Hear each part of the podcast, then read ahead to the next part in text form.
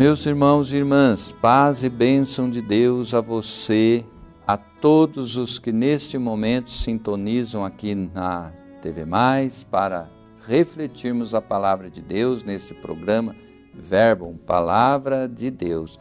Sou Dom Pedro Spolini, bispo da Diocese de Santo André, que compreende todos os sete municípios aqui do Grande ABC.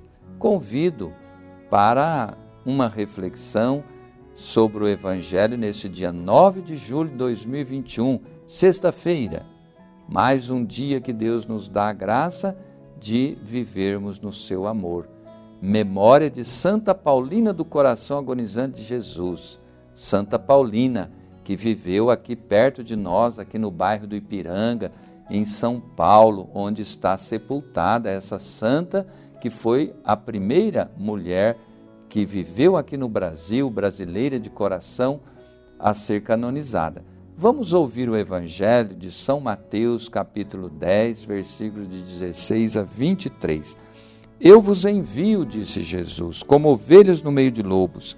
Sede, pois, prudentes como as serpentes, mas simples como as pombas.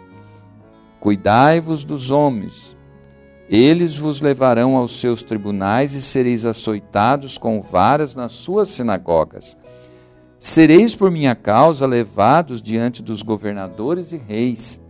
Servireis assim de testemunho para eles e para os pagãos.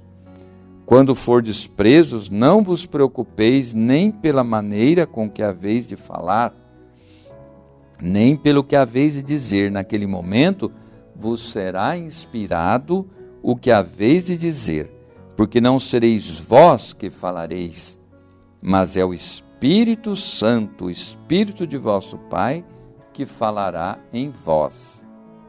Se vos perseguirem numa cidade, fugi para outra. Em verdade vos digo, não acabareis de percorrer as cidades de Israel, antes que volte o Filho de Deus. Palavra da salvação.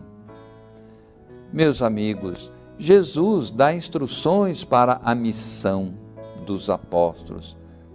Mas não só a seus apóstolos, a todos os cristãos e cristãs, a você que é batizado também, deve espalhar a palavra de Jesus nesse mundo, o evangelho da bondade, da graça. O panorama é bastante sombrio, sem deixar de ser realista mostra que a chegada do reinado de Deus provoca uma reviravolta na sociedade.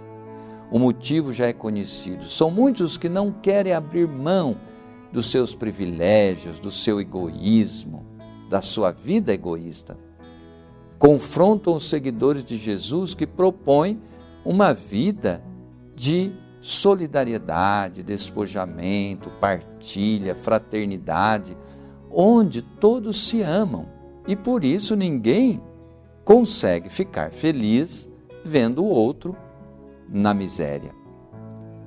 Então, do choque entre essas duas maneiras de pensar e agir, nascem as perseguições e tribulações de toda espécie. Uma coisa, porém, é certa: Jesus continua presente e atuante na vida dos cristãos, dando-lhes o Espírito Santo, força de Deus que garante a palavra justa no momento certo e aos que se mantiverem fiéis a Deus está reservada a salvação.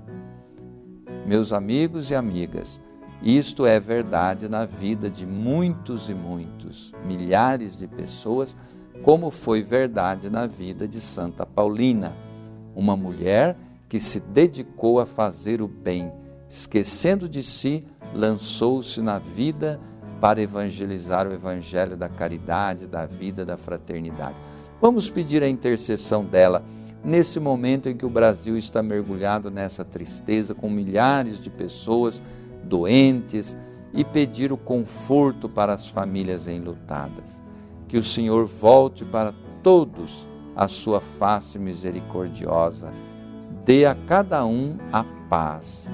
E eu vos abençoo em nome do Pai, do Filho, do Espírito Santo. Amém.